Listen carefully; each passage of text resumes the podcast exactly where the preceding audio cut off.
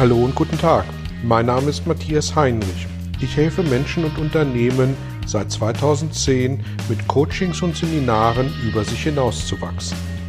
Mein Ziel ist es, Ihnen zu helfen, innere Bilder von bestimmten Situationen in Vertrieb und Führung zu überprüfen und gegebenenfalls nachhaltig zu korrigieren. Kurze Impulse wie der folgende lassen neue Ideen und Inspirationen in Ihr Tagesgeschäft einfließen. Hallo und herzlich willkommen zu einem weiteren Belgian-Impuls. Heute soll es um die Frage gehen, wie viel Fachwissen ich als Führungskraft heute eigentlich noch benötige. Früher wurde eine Fachkraft zur Führungskraft, wenn sie sich als Fachkraft bewährt hatte. Gilt das heute immer noch oder haben sich da die Regeln geändert? Die Regeln zum Aufstieg in der Firmenhierarchie waren in der Tat früher vergleichsweise einfach. Man begann als Auszubildende oder Auszubildender und wurde dann erst Fach- und gegebenenfalls später Führungskraft. Mit 60 plus ging es dann in Rente nach sinngemäß 40-jähriger Betriebszugehörigkeit. Heute sind nicht nur Betriebszugehörigkeiten von mehr als zehn Jahren schon fast die Ausnahme, auch die Anforderungen an Führungskräfte haben sich nachhaltig geändert. Eine Führungskraft nach alter Regel glänzte mit Fachwissen und nach vielen Jahren dann insbesondere mit Facherfahrung.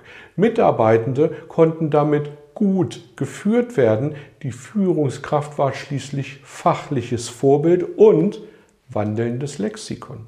Sie wurde als Fachkraft akzeptiert und die Führungskompetenz resultierte aus der fachlichen Kompetenz.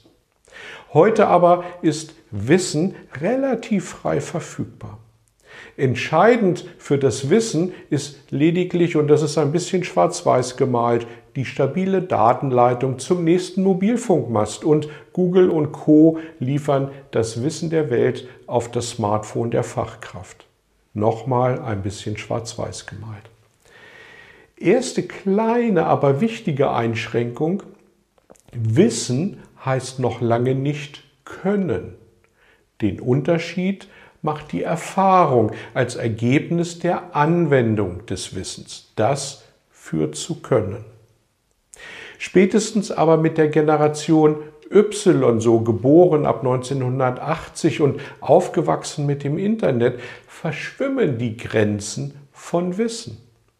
Als Führungskraft müssen wir uns daher bewusst darüber sein, dass wir uns über das Wissen nicht mehr abgrenzen, um nicht zu sagen profilieren können.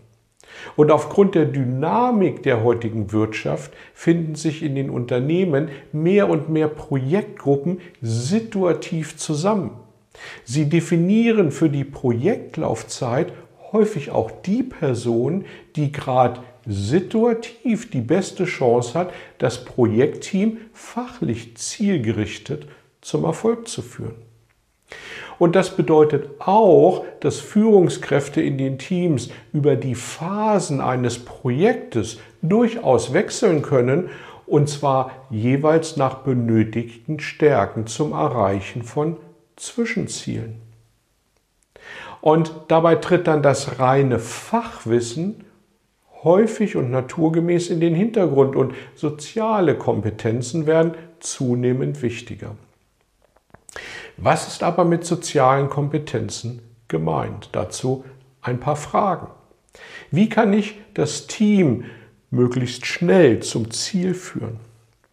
Wie kann ich das Team so zusammensetzen, dass ich Erfahrung und Neugier gut verteile und gleichzeitig für die notwendige Homogenität im Sinne der Zielerreichung sorge?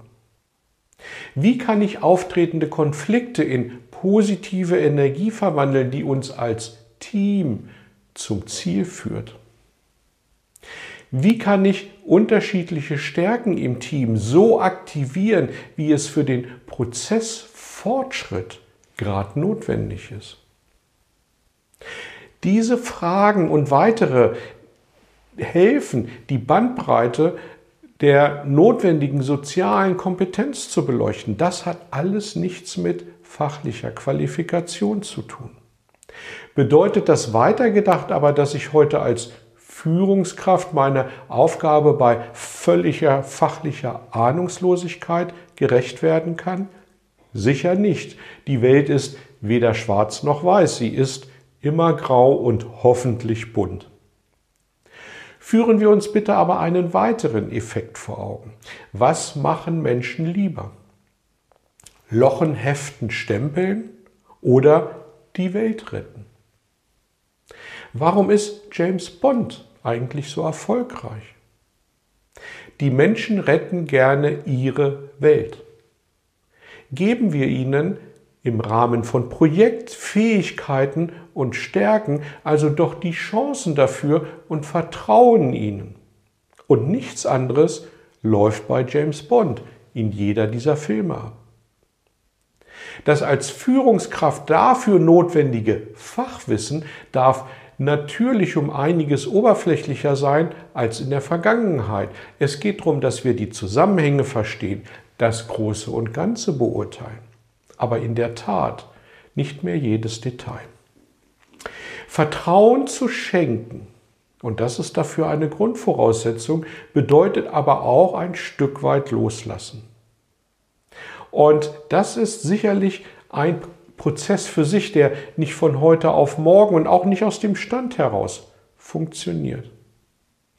Wenn ich mich als Führungskraft aber darauf konditioniere, dann werde ich auch mehr Chancen finden, als wenn ich mich kategorisch davor verschließe, Vertrauen zu geben. Ich wünsche Ihnen viel Erfolg beim Loslassen und beim Vertrauen. Und ich wünsche Ihnen viel Erfolg und gute Erfahrungen mit sozialer statt fachlicher Kompetenz. Ich freue mich auf Ihre Erfahrungen, auf den Austausch mit Ihnen, sage herzlichen Dank fürs Dabeisein und gern bis zum nächsten Mal. Tschüss. Vielen Dank für Ihr Interesse an meiner Arbeit und an meiner Vorgehensweise. Gern werde ich auch ganz konkret für Sie tätig und helfe Ihnen, über sich hinauszuwachsen sprechen Sie mich an. Ich freue mich auf Sie und die Zusammenarbeit im Coaching oder Seminar.